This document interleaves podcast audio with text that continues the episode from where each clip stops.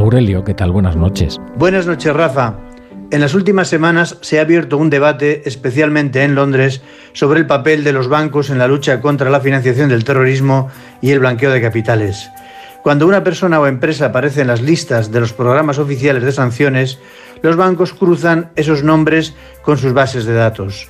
Si es cliente, bloquean inmediatamente su operativa y si no lo es, queda fijada una alerta que impide que opere.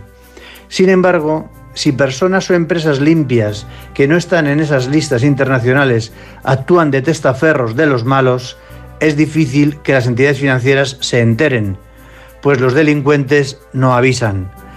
Los bancos invierten muchos recursos en sistemas para evitar ser utilizados para cualquier delito y cuando tienen conocimiento de prácticas sospechosas lo comunican a las autoridades ipso facto. Dicho esto, la responsabilidad de la detección de esas prácticas delictivas corresponde a los departamentos de policía e inteligencia de los estados. En definitiva, Rafa, los bancos son colaboradores necesarios, pero ni pueden ni deben hacer de policía. Esa es una competencia indelegable del Estado.